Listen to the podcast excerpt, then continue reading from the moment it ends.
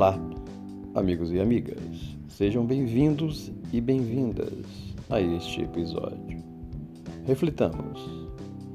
Na grande maioria das ocasiões, justificamos nossas aflições relacionando-as com as crises que enxameiam no mundo. Acreditamos que aí se encontram as raízes de todas as angústias e problemas da humanidade Dizemos que ninguém pode se sentir realizado em um mundo como este, onde vivemos nações em lutas encarniçadas, crises nas finanças em nível internacional, os negócios padecendo ágios absurdos. Onde há crise no atendimento à saúde, agressões em tudo e por quase nada, falta de trabalho para muitos, ora pela tecnologia que substitui o ser humano, ora pela própria ausência do trabalho crise na compreensão dos direitos e deveres humanos, diminuição da fertilidade do solo, vida ambiental empobrecendo poluição, poluição e ameaça de vida, crises de opiniões dividindo e disputando predominâncias, crises de ética, de amor, de confiança, de fraternidade. Há muita crise pela frente e isso, dizemos, desanima. Fixando esse pensamento, deixamos de tentar fazer algo diferente. Entretanto, podemos modificar a paisagem que nos parece anárquica em marcha para a desagregação. Uma receita ao alcance de todos nós pode ajudar nesse impasse cruel que vivemos, levantando o caído em vez de acusá-lo.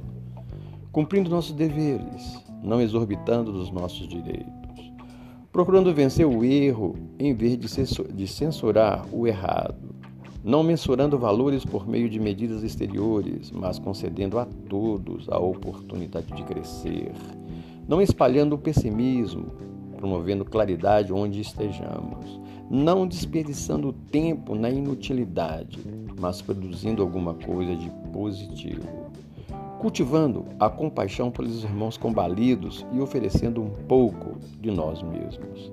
Terapêutica eficiência, eficiente para a crise moral que verificamos na Terra é o exercício do amor em que o Cristo viveu.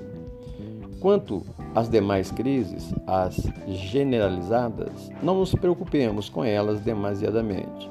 Realizemos nossa parte Saiamos da crise interior em que nos debatemos sem rumo, iniciando um programa dignificante em favor de nós mesmos. Dessa forma, perceberemos que o mundo está em forma de miniatura em nós. Somos, portanto, uma célula importante do organismo universal que deverá permanecer sadia a benefício geral.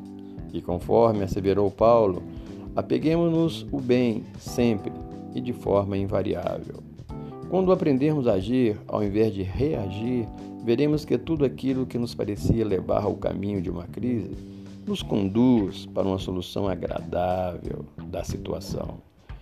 Cada momento ou situação difícil é oportunidade de mostrarmos a outra face. Isso quer dizer mostrar outra forma de enfrentar situações, nos conduzindo para melhores soluções.